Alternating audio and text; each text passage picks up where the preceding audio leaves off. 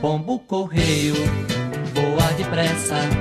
E é... Antônio Carlos de Moraes Pires, Moraes Moreira, uma das figuras mais queridas do Rio, especialmente do seu bairro, Gávea. Ele tinha o hábito de passear pela Gávea, cumprimentar todo mundo. E ao contrário do que muita gente pensa, o Moraes era um cara reservado, não era esfuziante, era um cara muito reservado. Nasceu em Ituaçu, na Bahia, em 47, veio para o Rio no início dos anos 70, no trem dos Novos Baianos, um grupo que revolucionou a música brasileira no início dos 70. Preta, preta, pretinha.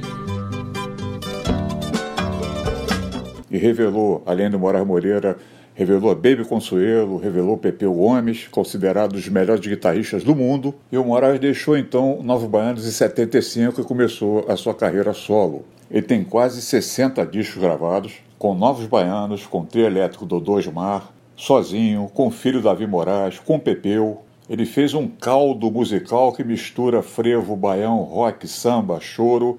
No final de 2015, os Novos Baianos anunciaram que iam voltar, fizeram uma turnê, mas pouco antes o Moraes Moreira tinha lançado A Revolta dos Ritmos, um título curioso que ele explica. Eu que queria fazer um disco só de samba, mas aí os outros ritmos se revoltaram.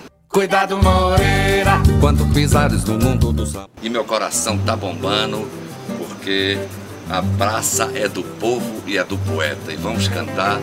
Seu último álbum chama-se Sertão, separado, Sertão, e saiu pelo selo Descobertas aqui do Rio. Moraes Moreira morreu num momento difícil para o Brasil todo e nessa segunda-feira amanheceu mais triste. Moraes Moreira deixa um abismo na música brasileira. Vou fazer minha passagem de cantor para cantador.